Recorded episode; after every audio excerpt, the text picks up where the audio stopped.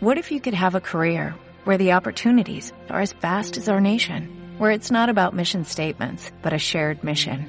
At U.S. Customs and Border Protection, we go beyond to protect more than borders, from ship to shore, air to ground, cities to local communities. CBP agents and officers are keeping people safe. Join U.S. Customs and Border Protection and go beyond for something far greater than yourself. Learn more at cbp.gov/careers. Fundación Tatiana Pérez de Guzmán el Bueno. Muchas gracias a todos por, por estar aquí. Eh, la cultura de la modernidad es el resultado de la transformación de la sociedad eh, cristiana medieval que comienza a finales del siglo XV y principios del XVI como consecuencia de una serie de cambios emblemáticos el descubrimiento de América, el desarrollo de la imprenta, la reforma protestante, el renacimiento y la revolución científica. En términos sociales e históricos, la llegada de la modernidad ha sido un proceso muy lento que ha alcanzado su culmen tras la transformación de la sociedad preindustrial y rural en la sociedad industrial, rural y moderna como resultado de la revolución industrial y del triunfo del capitalismo. Charles Taylor es posiblemente el filósofo actual que ha estudiado este proceso de la llegada de la modernidad con más detalle y agudeza. Y la obra fundamental de este filósofo canadiense se titula Los orígenes del yo porque el encumbramiento del yo frente al tú, frente a la familia, frente a la tribu, a la comunidad y también frente a Dios, es precisamente la característica más peculiar de la cultura moderna. Eh, como resultado, el trinomio libertad, igualdad y fraternidad ha sustituido a los diez mandamientos como código ético y fundamento moral de la sociedad. El subjetivismo triunfa sobre las morales heterónomas, la autonomía sobre la dependencia, las ciencias positivas y la técnica se valoran más que las especulativas, mientras que la vida ordinaria y el trabajo sustituyen a la riqueza y a la estirpe como elementos de prestigio. Como decía un buen amigo mío catalán, mis manos, mi capital, eso es lo que tiene prestigio hoy en día. Finalmente, el desarrollo del capitalismo económico impulsa una cultura individualista en la que uno debe buscar ante todo su propia realización. Esto no ha sido siempre así. Si uno lee la política de Aristóteles, Aristóteles distingue entre la vida y lo que él llama la vida buena. La primera, la vida, comprende todas las actividades que un ser vivo tiene que realizar para vivir, incluyendo el trabajo, y es propia de los animales y de los esclavos. La vida propiamente humana, la vida buena para Aristóteles, es aquella cuyos objetivos fundamentales son la contemplación de la verdad y la participación en la vida política. Pero eso ha cambiado radicalmente. Y hoy en día el prestigio de una persona tiene mucho más que ver con su capacidad para triunfar en la actividad profesional que el hecho de participar en la política, como es bastante obvio para todos. Y la actividad profesional ocupa un lugar eminente para establecer el estatus social. Quizás en ese sentido la mayor aportación del liberalismo individualista ha sido descubrir que la búsqueda del propio beneficio personal es un excelente antídoto contra la pereza. Y como además el liberalismo económico funciona desde el punto de vista macroeconómico, se ha convertido en una ideología dominante con unas consecuencias muy marcadas en el tema del que queremos hablar hoy, que es el sentido del trabajo en la cultura de la modernidad. Eh, ¿Cuáles son esas características del trabajo en una sociedad individualista? Pues la primera es muy sencilla. La primera es que trabajar es igual a competir.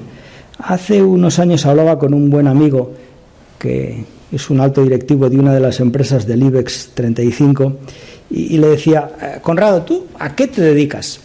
Y me decía, mira Javier, muy sencillo. Yo dedico el 25% de mi tiempo a parar las puñaladas que me vienen de arriba, el 25% de mi tiempo a parar las puñaladas que me vienen de los lados y el 25% de mi tiempo a parar las puñaladas que me vienen de abajo y el 25% restante a hacer mi trabajo. Y claro, esa idea de que trabajar es igual a competir, pues significa que si uno se deja llevar por esa dinámica, utiliza exactamente la misma ética que tienen las ratas en las alcantarillas. Las ratas en las alcantarillas lo que hacen es competir para ver quién triunfa. Oye, y si uno no hace nada, el número de ratas en las alcantarillas cada vez es mayor y aquello funciona macroeconómicamente. Una segunda consecuencia de esa visión liberal del trabajo es la valorización del trabajo por lo que ganas sin importar ni lo que aporta ni lo que cuesta. Es lo que hace unos años se denominaba en la sociedad en la que nosotros vivimos la cultura del pelotazo. Esa valorización del trabajo por lo que uno gana y no por lo que aporta se opone radicalmente a la clasificación de los trabajos que el escritor inglés C.S. Lewis hacía. C.S. Lewis hacía una clasificación de los trabajos y decía que había dos tipos de trabajo. Dice, hay trabajos que valen tanto, tanto, tanto, tanto, que hay mucha gente que los haría y los hará aunque no le paguen nada por ello. Y el ejemplo paradigmático de ese trabajo, evidentemente, es el trabajo de una madre o de un padre, pero también por aquello de arrimar el asco a su sardina, el trabajo del profesor, el trabajo del médico. Son trabajos que aportan tanto a la sociedad y a las personas que realmente merece la pena hacerlos, aunque uno no le paguen nada, incluso aunque le cuesten dinero. En el otro extremo de la escala, según Luis, estaban aquellos trabajos que aportan tan poco que solamente se hacen por dinero. Y el paradigma que Luis ponía era el paradigma de la prostituta, yo también añado a veces el del financiero, es decir, que muchas veces puede ocurrir exactamente con los mismos esquemas. Un tercer, o una tercera consecuencia de esa mentalidad liberal en el mundo del trabajo es la instrumentalización de las personas, que lógicamente se convierten puramente en recursos humanos, en meros instrumentos, en medios que se utilizan para lograr un fin y que como todo medio se olvidan y se abandonan cuando no sirven. Una cuarta consecuencia es el activismo y la pérdida del sentido de la contemplación, que es la actividad que a decir de los filósofos y de los teólogos, constituye el mismo de la vida espiritual. La consecuencia de esto es que uno va corriendo a todos los sitios y que no hay nada que sea de peor tono como decir es que hoy no tengo nada que hacer. Tengo tan poco que hacer que fíjate que me he venido a una conferencia a la Fundación Tatiana a las 8 de la tarde.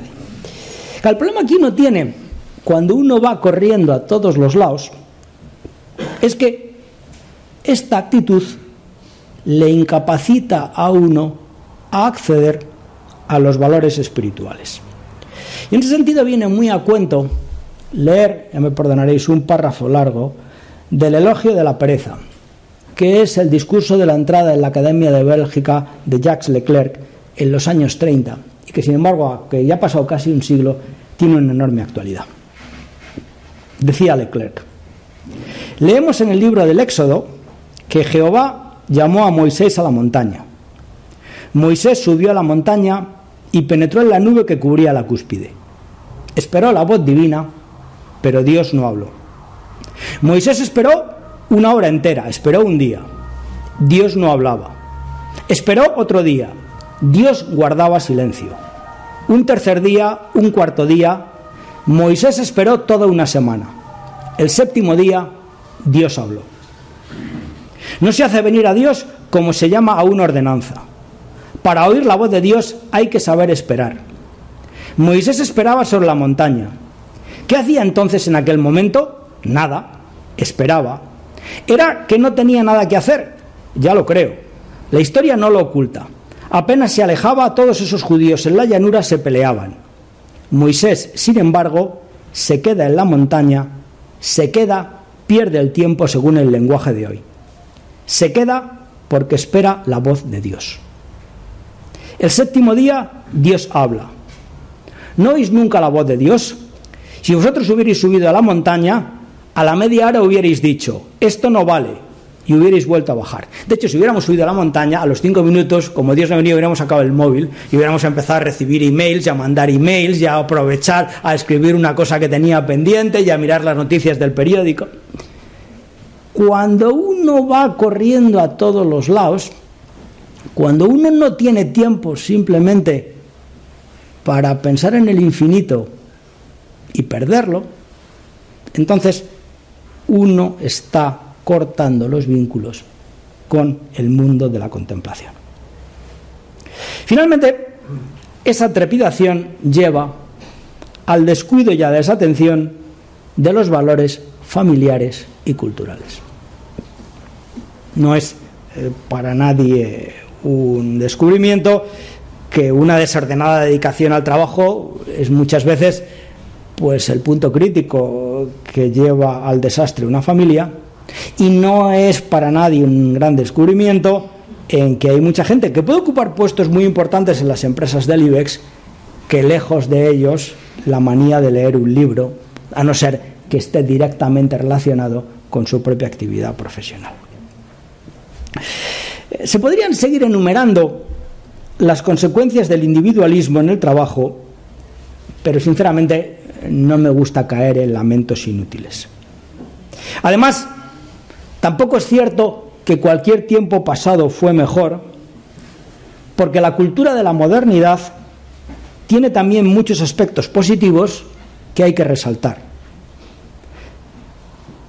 El respeto a la libertad personal, la valorización del trabajo y la vida ordinaria, la democratización de la cultura, la igualdad de los individuos ante la ley, la instauración de gobiernos participativos.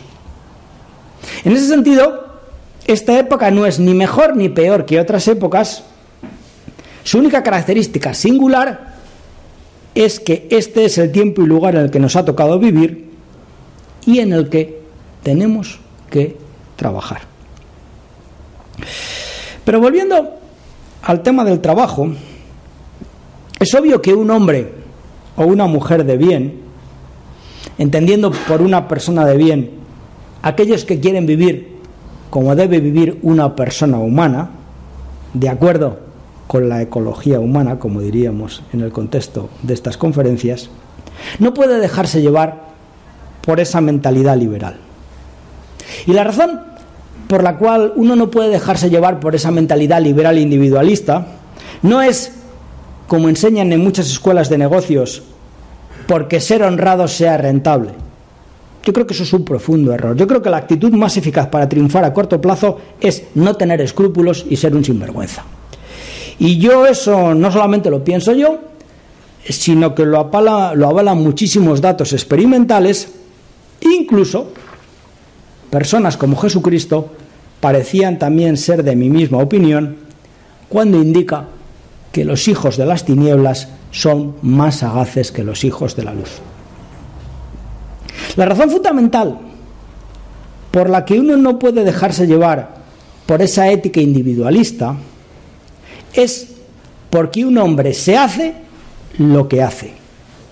Y si uno se deja llevar durante 8 o 10 horas al día por esa mentalidad individualista, acabará convirtiéndose en un monstruo egoísta. ¿Por qué trabajar? ¿Cuál es el sentido del trabajo? ¿Cómo debo orientar todas esas horas que dedico cada día a mi labor profesional y que inevitablemente acaban configurando mi personalidad? ¿Es posible soslayar el dragón del individualismo y sobrevivir en el intento? Porque la primera reacción de muchas personas ante la filosofía liberal es de impotencia es que si no entro en el juego, si yo voy con un lirio en la mano, es que, vamos, es que me laminan y me laminan en el minuto uno del juego, me arrollan. Estas cuestiones sobre el sentido del trabajo en la modernidad se han vuelto más acuciantes desde el momento en que cualquier persona con sentido común ha constatado dos hechos fundamentales. El primero es que la teoría del progreso indefinido, de que todo va a ir a mejor, de que si nosotros allegamos suficientes medios económicos y técnicos vamos a ser capaces de resolver todos los problemas del hombre, ha saltado por los aires. El segundo mito es que la razón es incapaz de hacer feliz al hombre ni de organizar la sociedad de acuerdo con las aspiraciones de la naturaleza humana. El fin del mito del progreso indefinido ha venido a suceder con la última crisis, cuando hoy en día estamos todos convencidos de que hay virgencita, virgencita, que me quede como estoy, pero que lo más posible es que las cosas vayan a ir a peor. Lo segundo, que la razón sola es incapaz de organizar la sociedad en favor del hombre, es algo que lo han demostrado ampliamente los genocidios del siglo pasado. Y es algo que un sacerdote francés llamado Henry de Lubac publicó en un libro en el año 1943 en la Francia de Vichy titulado El drama del humanismo ateo. El drama del humanismo ateo, que había, tener, que había que tener mucho valor para publicarlo en aquel sitio en aquel momento, es que cuando el hombre prescinde de Dios e intenta organizar la sociedad exclusivamente en base a la razón, no es capaz ni siquiera de organizarla de una manera eficiente, sino que solamente es capaz de organizarla en contra del propio hombre. Y los grandes genocidas de la historia, Mao, Stalin, Hitler, los quemes rojos, son buenos ejemplos de lo que ha ocurrido. Como resultado, nos encontramos hoy en día con lo que yo llamaría un gran proletariado emocional de mucha gente que en las sociedades occidentales no es que le falten medios económicos para vivir, pero que se encuentra profundamente desilusionada y que es fácil presa de los populismos, particularmente en una generación en la que por primera vez en mucho tiempo las perspectivas de los hijos son peores que las que han tenido sus padres. En este contexto, en este contexto de la modernidad, se ha desarrollado en el siglo XX una teoría del sentido del trabajo que se adecua a esos postulados del mundo moderno y de la sociedad moderna en la que nosotros vivimos, en la que nos ha tocado vivir, y que se puede encontrar fundamentalmente en tres fuentes que son la espiritualidad de la prelatura del Opus Dei, el magisterio del Concilio Vaticano II y los escritos de San Juan Pablo II. Y el punto de partida de esa filosofía del trabajo es la división entre el sentido objetivo y el sentido subjetivo del trabajo. El primero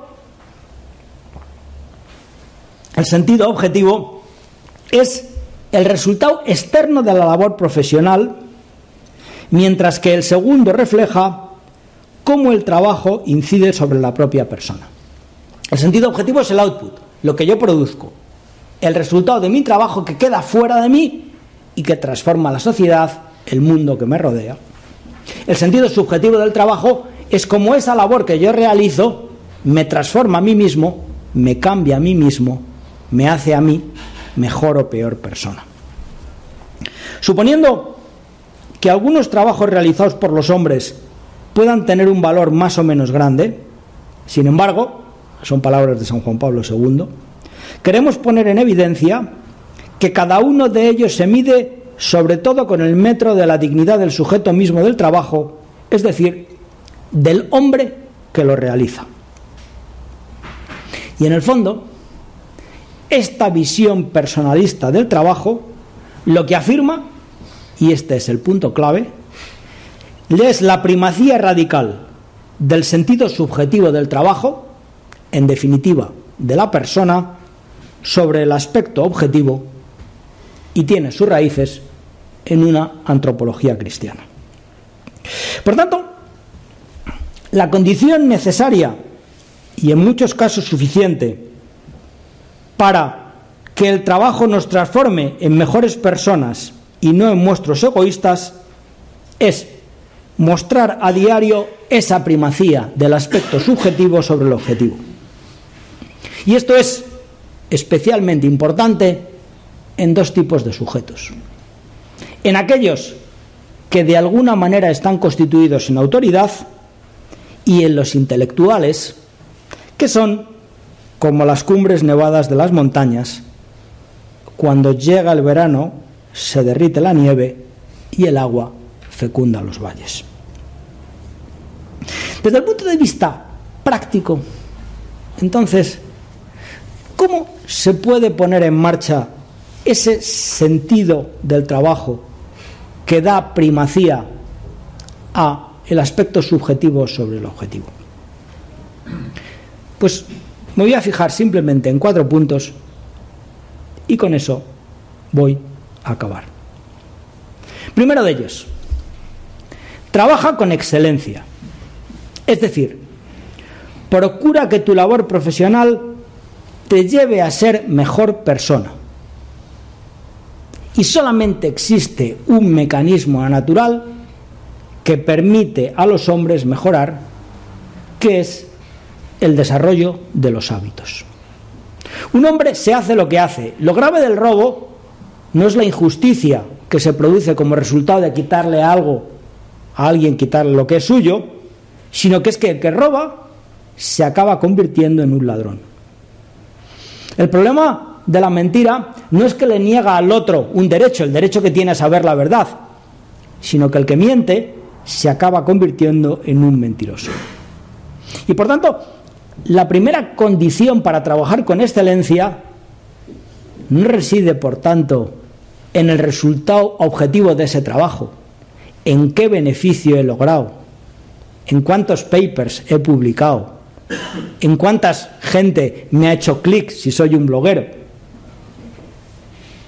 El verdadero valor del trabajo es aquel en el que uno desarrolla los hábitos, virtudes fundamentales.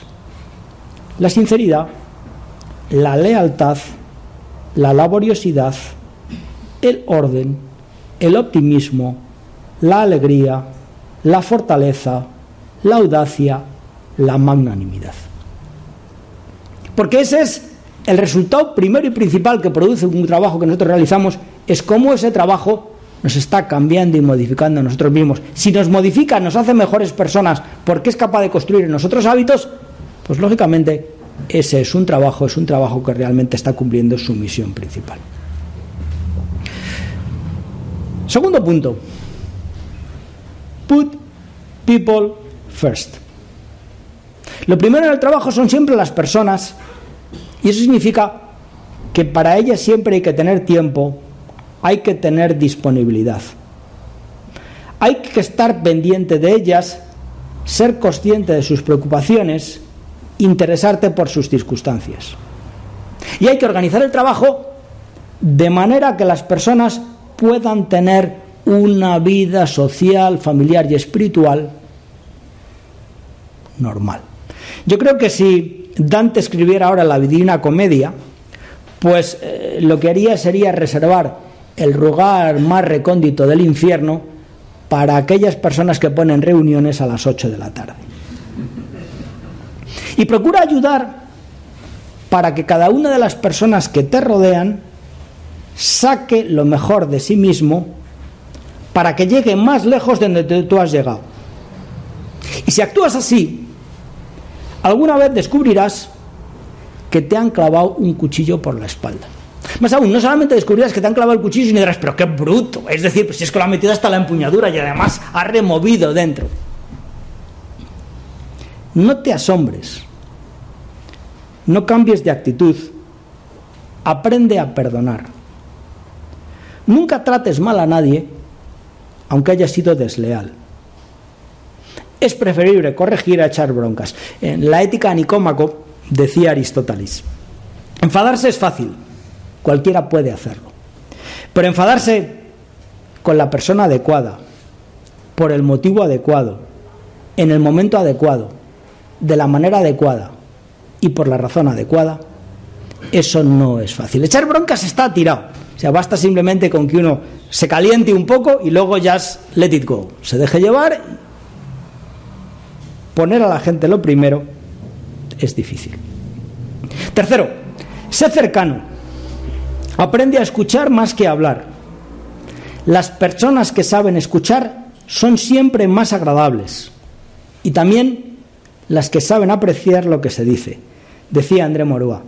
Mujeres feas y sin gracia se hacen amar durante toda la vida porque saben alabar como es de menester. Y lo mismo puede decirse de los hombres. Que reconocer que Moroa tenía su cierto colmillo. Sobre todo, cuando uno escucha, te ayudará a comprender las motivaciones de los que te rodean y de ese modo podrás ayudarles que no manipularles con más eficacia. Finalmente, Manifiesta tus principios con naturalidad y cuando venga a cuento, manifiéstalos con claridad. La verdadera causa de por qué trabajas de esta manera es la visión que tú tienes del hombre y ocultarlo sería una grave falta de sinceridad. Gracias a Dios, eh, la sociedad en la que vivimos es cada vez eh, más tolerante y por tanto a todo el mundo se le deja que acabe exponiendo las razones de su comportamiento. Pues el saber exponer esta antropología, y particularmente esta antropología del trabajo, es algo extremadamente necesario, sobre todo si queremos cambiar la motivación de uno de los elementos esenciales de la cultura de la modernidad, que es la motivación sobre cómo y por qué trabaja la gente. Muchas gracias. Buenas noches. Buenas noches. Eh, escuchado atentamente, quizás no toda la conferencia desde el principio, lo cual me da un poco de pena, porque a lo mejor introduzco una pregunta que no tiene sentido, pero yo entiendo que sus reflexiones y su punto de vista parte del sentido del trabajo tal y como lo entendemos y lo hemos heredado de la revolución industrial. Sí, Bien. de la modernidad. Pero me imagino que coincidirá conmigo y con muchos de los que estamos aquí de que si no estamos ya a expuertas, porque ya hemos cruzado considerablemente y ha abierto un nuevo espacio de eh, oportunidades y amenazas, en las que todavía no somos capaces siquiera de prever lo que se nos viene encima, lo que me gustaría escuchar eh, por su experiencia y sus reflexiones precisamente cuál es el sentido del trabajo o cuál puede ser el papel del trabajo en una nueva era en la que factores determinantes como la automatización, la robótica o la inteligencia artificial no solo van a transformar y están transformando radicalmente la tarea o la responsabilidad que pueda llevar a cabo un ser humano en un entorno y en, un espacio de trabajo, es decir, en una organización, sino que le están quitando el sentido, tal y como lo entendíamos ahora, al trabajo. El trabajo hasta ahora se ha organizado fundamentalmente porque venimos de una era en la que eh, el trabajo se hacía en cadena.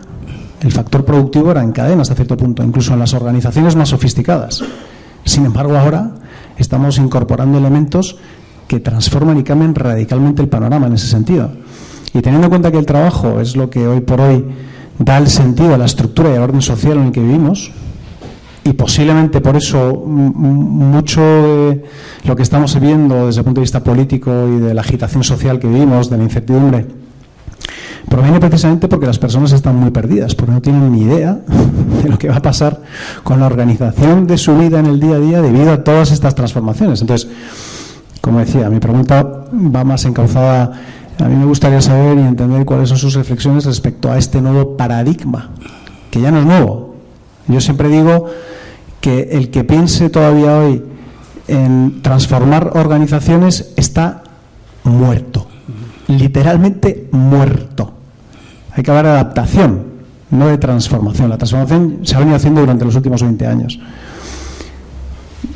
Vamos a ver, yo creo que hay que distinguir dos cosas. O sea, una cosa es la propia organización del trabajo.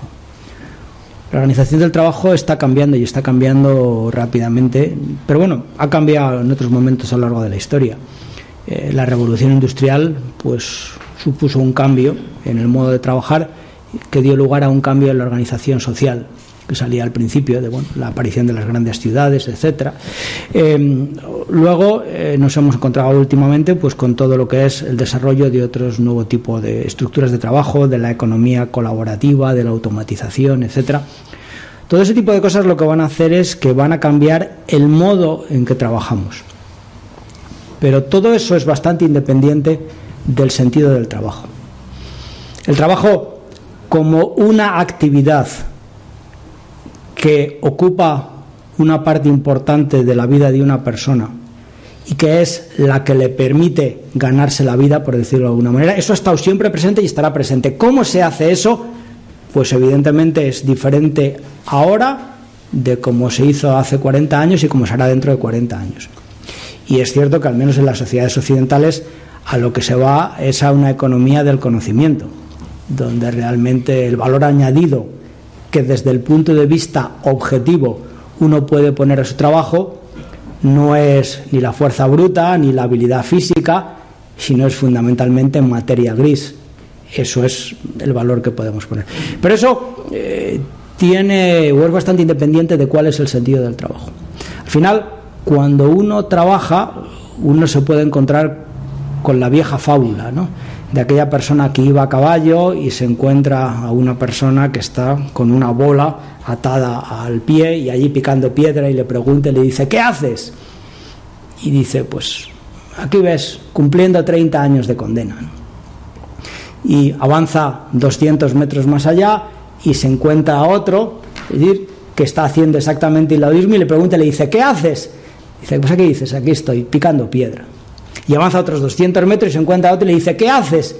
Dice, pues aquí estoy dando de comer a la mujer y a los churumbeles. Y avanza 200 metros y le dice, ¿qué haces? Dice, estoy construyendo una catedral. Todas esas personas estaban realizando exactamente la misma tarea.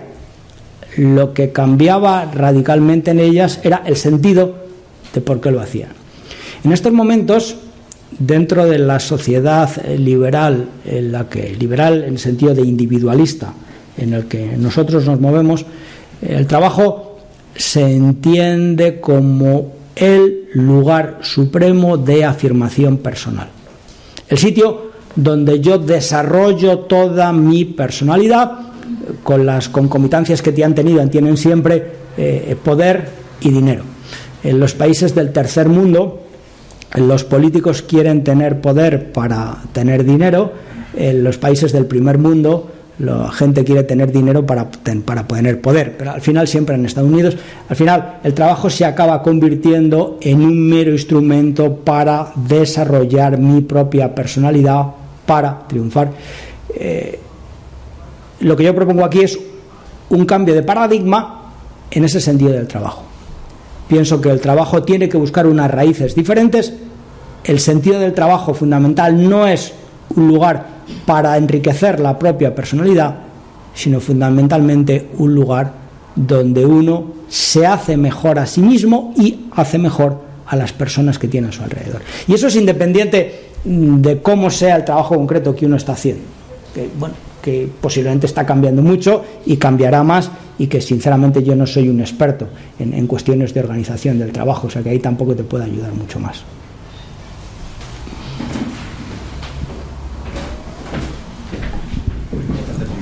Muy Profesor Yorca, muchas gracias porque es difícil encontrar hoy día a alguien que en menos tiempo diga cosas tan interesantes. Yo voy a intentar corresponder a su brevedad, porque a su inteligencia no. Y a su brevedad le voy a hacer dos preguntas muy, muy concretas. La primera, todo empezó con ganarse el pan con el sudor de tu frente. ¿Es un castigo o no es un castigo? Y la segunda, en honor también a esa brevedad, todo esto que hemos hablado, por mi particular oficio y demás, tiene mucho que ver con la enseñanza y con la preparación. El trabajo no se llega por infusión del Espíritu Santo, se llega tras una breve, tras una larga preparación y formación, sobre todo. El otro día en la universidad me preguntaban que cuando está debatiendo toda la ley de enseñanza, entonces, ¿qué opina usted? Digo, pues mire usted que mientras, como la, enseñanza, la enseñanza se hace para una sociedad determinada, mientras no concretemos que esa sociedad, mm. planear un sistema de enseñanzas como hacer un traje a medida a alguien a quien no conocemos. Muchas gracias. Respecto a la primera pregunta, no, el trabajo no es un castigo. El trabajo es la manera natural que un hombre tiene de desarrollarse el propio desarrollo de una persona eh, se realiza mediante su trabajo. No hay nada peor que no trabajar. Y es muchísimo peor no tener nada que hacer que tener muchísimo peor que hacer. incluso eh, si uno coge el libro del Génesis, uno se da cuenta de que el trabajo es anterior al pecado original, es anterior al castigo. De manera que el trabajo es una de las tareas fundamentales que el hombre tiene que realizar porque un hombre se hace lo que hace y el trabajo al que dedicamos 40, 50, 60 horas a la semana es posiblemente la actividad a la que dedicamos más tiempo después de dormir, por tanto la que configura más nuestra personalidad. Y en otras sociedades, las sociedades griegas en las que hablábamos antiguamente, pues el trabajo era algo simplemente que se encontraba reservado para los esclavos, pero hoy en día el trabajo es lo más democrático que hay incluso dentro de ese florecimiento de derechos subjetivos en el mundo en el que nos encontramos, uno de los derechos subjetivos fundamentales es el derecho al trabajo. Eh, que distinguir entre el derecho al trabajo y derecho a trabajar. Hay gente que, esto de trabajar ya, le, resulta más complicado, pero en fin, eso nos llevaría más lejos si no quiere ir por ahí. De manera que creo que no hay nada más apasionante que trabajar. Eso es una cosa que le digo yo a los alumnos de la universidad. Yo doy un curso de, ética a los alumnos de último curso de ingeniería. Sobre todo parece que los ingenieros de caminos necesitan saber algo de ética. Yo creo que eso es importante. Yo creo que eso nadie lo niega, que entre no les vendría nada mal es saber un poco de ese tema. Y cuando les hablas de ética del trabajo, les dices que en la vida ética la cumbre se alcanza cuando uno es capaz de amar aquello que es su deber. Porque nada puede parar la potencia de una pasión bien orientada. Y de nuevo, volviendo al ejemplo de antes, el paradigma de amar el deber es el paradigma del trabajo de una madre. Una madre tiene que cuidar a sus hijos, pero lo hace con pasión y eso es lo que le da a aquello su perfección. Pues eso exactamente es lo mismo que ocurre en la vida profesional. No hay peor castigo que tener un trabajo que no te gusta. Y evidentemente, cuando uno desarrolla su labor profesional, siempre hay ratos o cosas o actividades que a uno le gustan menos que otras y que son más costosas, y esa forma parte del, proceso de superación. Pero no hay nada más apasionante que estar en un trabajo en el que realmente disfrutas. Por eso, la gente que tenemos profesiones muy vocacionales, los médicos, los investigadores, la gente que enseña, que son profesiones que uno las hace porque realmente le gustan, porque le apasionan, son gente que disfrutamos mucho más que el resto de los mortales en nuestro trabajo y que somos capaces de desarrollar ese trabajo incluso aunque apenas nos paguen nada, porque nos merece la pena ganar menos pero disfrutar más que lo contrario. Respecto a, la segunda cuestión, el tema de, tema de la enseñanza y de la formación, esto llevaría mucho más lejos, llevaría lejos a pensar o a meditar o a reflexionar sobre cuál es la misión de la universidad. En estos momentos, eh, la mentalidad dominante, que es una mentalidad muy pragmática, asume que la misión de la universidad es crear o formar profesionales. Y, ganadores. Bueno, ganadores, por eso, profesionales que puedan ganar. Y mm, fundamentalmente yo creo que eso es un, un, profundo error. Eso es formar pues, escuelas de formación profesional. Es decir, normalmente un oficio pues es una cosa que uno aprende simplemente trabajando. Uno desarrolla el oficio y poco más o menos tiempo se acaba aprendiendo el oficio, que es, eh, yo creo que la universidad lo que tiene que hacer es eh, formar la cabeza de la persona y crear hábitos intelectuales y proporcionar una serie de conocimientos. Eh, desgraciadamente, de nuevo, el sentido del trabajo y de la cultura de la modernidad y sobre todo del pragmatismo y del triunfo pues lleva a olvidarse de estas cosas porque la reflexión es una cosa que no se valora mucho. Lo que se valora es el hacer cuanto más, más rápidamente, mejor. Pero, pero ya digo que eso nos llevaría a, todo el viejo debate sobre la universidad y las enseñanzas de la y eso es un debate muy largo que además tiene poco sentido porque nos van cambiando las leyes cada dos años y tampoco tiene. Y las que vienen no son mejores. Vamos, yo creo que son peores que las que ha habido. Y no quiero hablar mucho peor de Bolonia de lo que ya he hablado en otros sitios. Eh, una pregunta muy concreta también, profesor. Muchas gracias por su presentación tan brillante. Eh, me, ha parecido entender, y quizá este último comentario vaya en línea con lo que me ha parecido entender, que esta sociedad avanza ahora por el camino de la tecnología, de ser muy eficaces, de controlar, por así decir, la realidad y dominarla, y que eso viene a raíz de la revolución industrial, la aparición del método científico, y, Dios ha muerto, y por lo tanto todo es materia, y esa materia la podemos controlar. Ahora, la pregunta es, eh, podemos ser mejores y podemos hacer las cosas bien sin contar con Dios. Es decir, la duda es, ¿es necesario que para que una sociedad avance bien crea en Dios y por lo tanto aplique todas estas ideas de la igualdad, la solidaridad, pensar en un bien que existe por sí mismo, etcétera? ¿O podemos avanzar hacia la igualdad bajo esta otra idea que también en cierta medida ha salido aquí. Las madres ejercen su trabajo bien porque lo deben hacer. Hay personas que hacen bien las cosas porque las deben hacer bien. Es decir, a través de conceptos como la responsabilidad social corporativa, el amor al prójimo, etcétera, podríamos llegar a tener una vida justa, una humanidad justa sin creer en Dios o no, o eso no es posible. Bueno, eso es lo que comentaba antes, que es el, famoso libro de Henry de Lubac, el drama del humanismo ateo cuando los alemanes, que son conocidos como gente muy eficaz, decidieron organizar la sociedad para crear el Reich perfecto, pues decidieron cargarse a los judíos, oye, y no dejaron un solo judío en Europa occidental y oriental. Es decir, vamos, eh, lo que demuestra desgraciadamente la historia del siglo XX, que será para que pasará la historia eh, como el siglo de los grandes genocidios. O sea, nunca en la historia de la humanidad ha habido una exterminación sistemática de seres humanos por parte del Estado a esos niveles. la Liga de Campeones, el primero es Mao, que con la revolución cultural y el gran salto adelante, pues yo creo que debió cargarse unos 65 o 70 millones de compratírretas. El segundo es Stalin, que yo creo que llegó pues a unos 40 millones. El tercero es Hitler y luego, en proporción, los que sin lugar a dudas han sido capaces de cargarse una tercera parte de sus compatriotas fueron los quemes rojos en Camboya. En Camboya ¿no? eso, eso es un tercio de la población del país, simplemente la pasaron por la, la, laminar.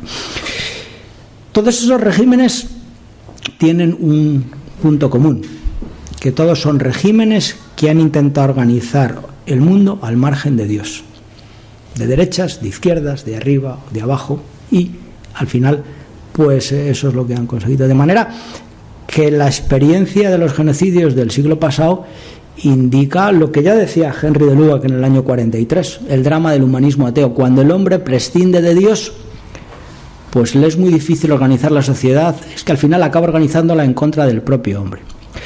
Esto es más grave con el desarrollo tecnológico, porque al final lo que la tecnología le va dando al hombre es eh, un mayor dominio, un mayor poder. Pero ese poder o ese dominio es neutro, lo que es bueno o malo es el uso que se haga de ello.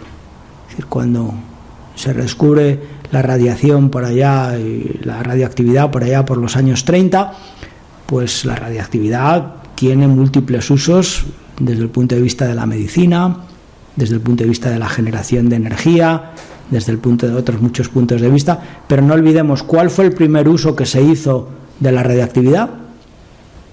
Coger dos bombas y tirárselas a los de enfrente.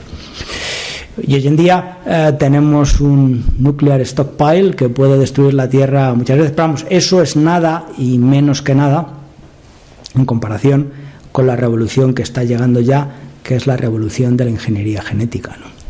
Que es realmente, digamos, en el mundo de la revolución industrial ha habido, ha habido siempre un proceso donde se desarrolla una ciencia y eso da lugar a una revolución industrial que da lugar a un cambio profundo en la sociedad. Eh, la química es una ciencia que se desarrolla entre 1750 y 1850 es famosa la frase de Robespierre cuando decapitó a Lavoisier, el padre de la química, diciendo la revolución no necesita sabios, es decir, que hay por allí. Y bueno, y esa primera revolución industrial, que surge como el desarrollo de la química, es la revolución del acero, del maquinismo, etcétera, que da lugar a la primera revolución. La segunda ciencia que se desarrolla es la física. La física, además de Newton, es una ciencia que se desarrolla entre 1800 hasta 1895. En 1895 los físicos pensaban que ya estaba todo descubierto. Faltaba por explicar el efecto fotoeléctrico y un par de cosas y de pronto pues la física como tal se desarrolla de una manera extraordinaria con toda la teoría de la relatividad y la mecánica cuántica y ese desarrollo de la física hasta 1950 pues ha dado lugar a la segunda revolución que es la revolución de la información. Toda esa revolución de la información que estamos viendo es consecuencia de ese desarrollo. La tercera ciencia es la genética. Y la genética es una ciencia pues que nace como ciencia en el año 1950, cuando se descubre la estructura del ADN y que es una ciencia que hoy en día se encuentra en su infancia, pero que está creciendo muy rápidamente y a la que asistiremos dentro de los próximos 10, 15 o 20 años a una serie de descubrimientos fundamentales que nos permitirán controlar, manipular y crear vida y no solamente vida a nivel vegetal, sino vida a nivel animal y que algunas de las cosas, de las consecuencias que ya tiene. Eso le va a dar al hombre un poder tremendo. El problema no es ese poder, el problema es el uso que se haga de ese poder.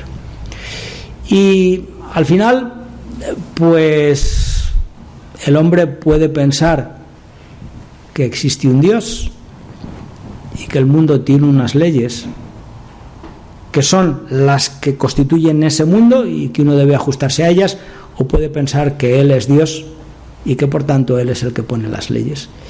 Y ese es el gran dilema de la humanidad desde el punto de vista ético profundo de los próximos años con respecto a la tecnología.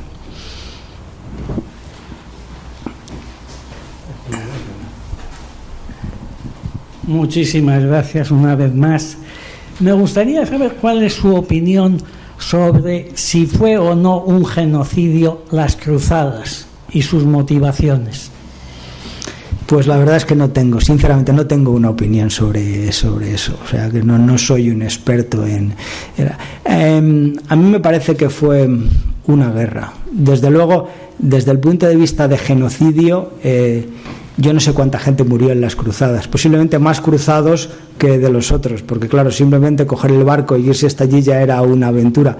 Pero al final eh, de lo que estamos hablando son de miles, de decenas de miles, no sé, seguro que no llegan a cientos de, no sé, eh, cuando uno ve los grandes genocidios del siglo XX, fundamentalmente cuando uno ve el genocidio principal por el que pasaremos a la historia, que es el genocidio del aborto, pues entonces uno dice, bueno, es que son otros órdenes de magnitud. Y, no es simplemente porque los medios técnicos que había entonces y que había ahora son diferentes, son fundamentalmente por la constante y decidida voluntad del poder del Estado de eliminar sistemáticamente a una serie de personas. Eso es una cosa que no se daba en las cruzadas, en las faras ahí, ¿no?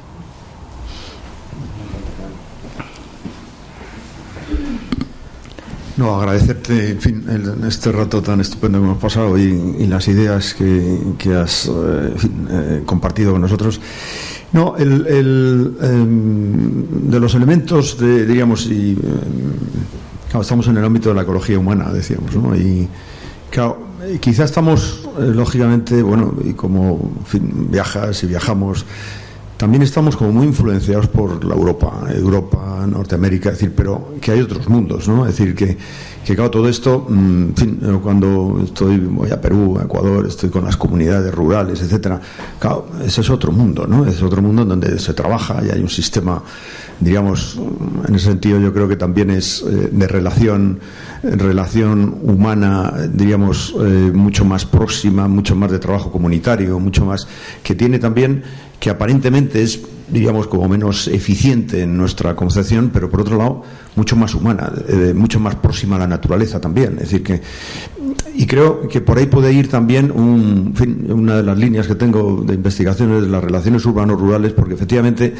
eh, nos podemos plantear aquí, los que somos aquí docentes, investigadores, bueno, y cómo generar elementos de cambio, ¿no? Es decir, cómo crear ecosistemas de cambio que efectivamente, pues eh, tú comentabas, pues eh, cómo formar a los ingenieros de caminos, es decir, crear ecosistemas en los cuales ellos puedan influir y puedan cambiar, porque yo, yo soy de los que cree que muchas veces cambiar determinados aspectos de la, del mundo no, no, no es necesario mucha gente, es necesario tener ideas claras, saber crear, porque el, el, hombre es el que crea, es el que puede tener capacidad, el hombre, la mujer, capacidad de cambio, si evidentemente eh, están preparados, están formados en estos. Mi, eh, mi, pregunta va por la línea de decir, bueno, has al final has hablado del, del, del putting people first, ¿no? Es decir, mm, podías aportar un poco, conectarlo un poco con esta ecología humana, porque creo que el, el, el reforzar los el sistema de, comunidad. ¿eh? Es decir, el, eh, creo que aporta mucho, ¿no? Es decir, y, creamos comunidad a veces en un grupo de investigación, creamos comunidad en. Es decir, y la universidad creo que tiene ahí un papel eh, fundamental, y en ese sentido los profesores, y unos lo harán más, otros lo harán menos, pero creo que por ahí puede ir los posibles elementos. Pero quería compartir contigo esta reflexión. Sí, no, Adolfo, creo que tienes razón y es un punto a señalar. Quizás he dicho cuáles son los, los elementos prácticos de esa cultura o de ese nuevo sentido del trabajo. Lo que no he dicho es eh, dónde o cómo eso se debe poner en práctica. ¿no? Y yo quizás el, mundo con el que tengo ahora más relaciones es con el mundo chino. ¿no? El centro de investigación donde trabajo ahora tengo gente de, de 17 países pero de las 120 o 130 personas que trabajan allí ahora, la comunidad más importante son chinos, tengo 20. Tengo la razón por la cual tengo tantos chinos es muy muy sencilla. Yo busco talento en todo el mundo y evidentemente la gente más lista del mundo está en Bilbao. O sea, eso no lo he negado nunca y es una verdad evidente por sí misma. El problema es que en Bilbao hay un millón de personas y los tíos de Bilbao son yo creo que unas 100 veces más listos que el sujeto medio. Claro, como en China hay 1.600 millones de personas, aunque los tíos de Bilbao sean 100 veces más listos que los chinos, hay más tíos listos en China que en Bilbao. Por eso traigo China de, Bilbao. y eh, una de las características de la sociedad china y de la mentalidad china es que es la más competitiva del mundo. China, donde soy ahora profesor invitado de una universidad y he sido profesor invitado de Shanghai Jiaotong y de otras en estos últimos años y voy allí con, cierta frecuencia a dar cursos, es el país en estos momentos más capitalista del mundo, con gran diferencia, eh, donde todo el mundo quiere hacerse rico lo más rápidamente posible donde bueno, los criterios éticos son bastante limitados. Si tú compras patatas en Beijing para llevarlas a Shanghai, pues cuando las patatas están en Beijing tú negocias un precio. Pero cuando las patatas han llegado a Shanghai, tú vuelves a negociar, porque las patatas ya no están en Beijing, sino que están en Shanghai y las condiciones encontrado, que se encuentra por. Y cuando te llega un estudiante de doctorado chino, lo primero, por supuesto, trabajan 24-7 o sea, trabajan todos los días de la semana y si les dejas se quedan a dormir allí habitualmente eh, trabajando. Él lo que quiere es hacer la mejor tesis con el máximo número de publicaciones en el menor tiempo posible. Entonces llega y quiere empezar a hacer cosas. Y lo primero que hay que decirle es tú durante los próximos tres meses no vas a hacer nada. Entonces se te quedan muertos. Entonces lo que te vas a dedicar es, te vas a dedicar a leer, a pensar y cuando tengas una idea ven a verme y te diré por qué esa es una mala idea y después que lleves tres o cuatro meses, a lo mejor se te ocurre algo que merece la pena y entonces podrás empezar a, trabajar. O sea, es la mentalidad. Entonces, hay sitios donde la mentalidad de competitiva es, es, tremenda. Y una vez se plantea decir, bueno, ¿cómo puedo cambiar estas estructuras? ¿Cómo puedo modificarlas? Eh, porque por otro lado todos tenemos la sensación de que los chinos nos están comiendo por los pies, es decir, eh, y al final creo que desde el punto de vista de la ecología humana que hablabas antes, esto es una revolución que tiene que darse en los pequeños grupos de trabajo. Al final, en cualquier empresa, en cualquier organización, el trabajo está dividido siempre en grupos, en departamentos. Un grupo que está formado normalmente por, por un jefe del que dependen 4, 6, 8, 10, 15 personas. Eh, si la persona que está constituida en autoridad en ese grupo intenta poner esto en práctica, pues eso rápidamente permea, es decir, en toda la estructura. Y eso forma lo que se repita, pues un, círculo virtuoso, donde la gente aprende que lo más importante es que las personas que están allí mejoren como personas. Si las personas que están allí mejoran, trabajarán mejor, serán más eficaces y al final eso será productivo. Hacer eso no es fácil. Hacer eso no es fácil porque la presión del ambiente no es fácil, porque de los que están arriba te pueden pedir otras cosas y porque el peligro de la procesión de flagelantes es extremadamente sencillo. ¿no? Es decir, yo flagelo al que está abajo y el que está abajo flagela al otro, flagela al otro, y entonces convertimos el trabajo en una procesión de flagelantes. Entonces yo creo que el, el camino está por ahí. El camino está en esos pequeños grupos que en todos los distintos ámbitos vayan intentando implementar o poner en práctica esta filosofía de poner antes por delante el sentido subjetivo al sentido objetivo del trabajo y de esa manera lograremos cambiar el sentido del trabajo en esta sociedad en la que vivimos.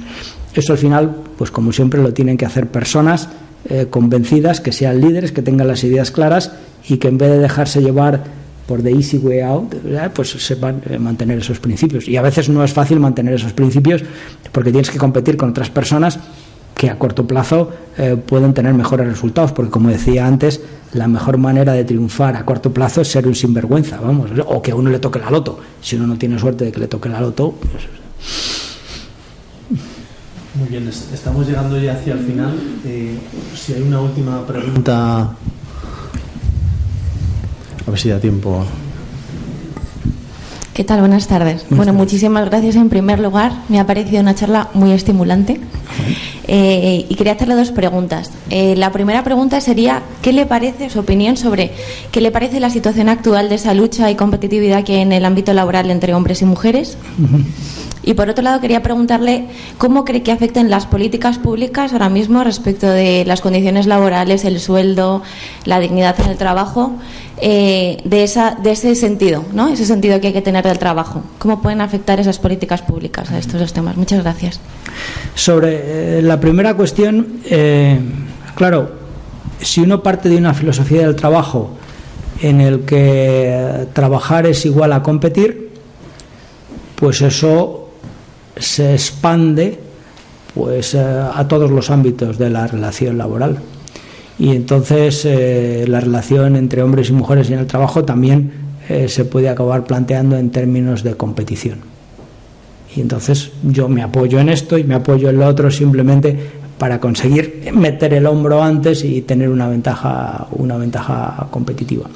Entonces me parece que cuando uno plantea la igualdad del hombre y de la mujer eh, sin tener en cuenta que, aunque esto sea tremendamente políticamente incorrecto, espero que la policía no me detenga, que el hombre y la mujer son diferentes, pues eh, entonces uno está planteando mal el, problema. Creo que, como todo, eh, lo que hay que hacer es plantearlo de una manera que prime sobre todo el sentido subjetivo cómo se puede ayudar a las mujeres para que teniendo en cuenta su propia dinámica, su propia biología, sus propias características, sin embargo puedan incorporarse al trabajo, es decir, puedan desarrollar una carrera profesional, puedan realizarse profesionalmente y, eso es una cosa que creo que hay que tener en cuenta y que por supuesto las políticas públicas eh, tienen que tener en cuenta y que tienen que favorecer.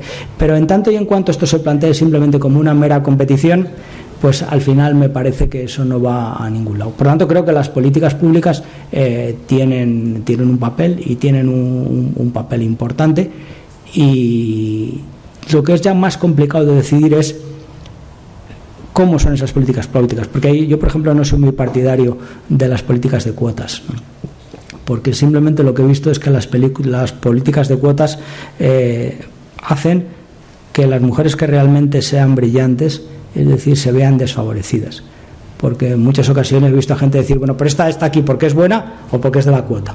Y eso realmente me parece que es negativo. Creo que hay que hacer las cosas de otra manera diferente, que es tener en cuenta los deseos de las personas, de los hombres y de las mujeres, y favorecer esa diferencia y esa diferenciación para que cada uno pueda llegar a desarrollar aquello que quiere.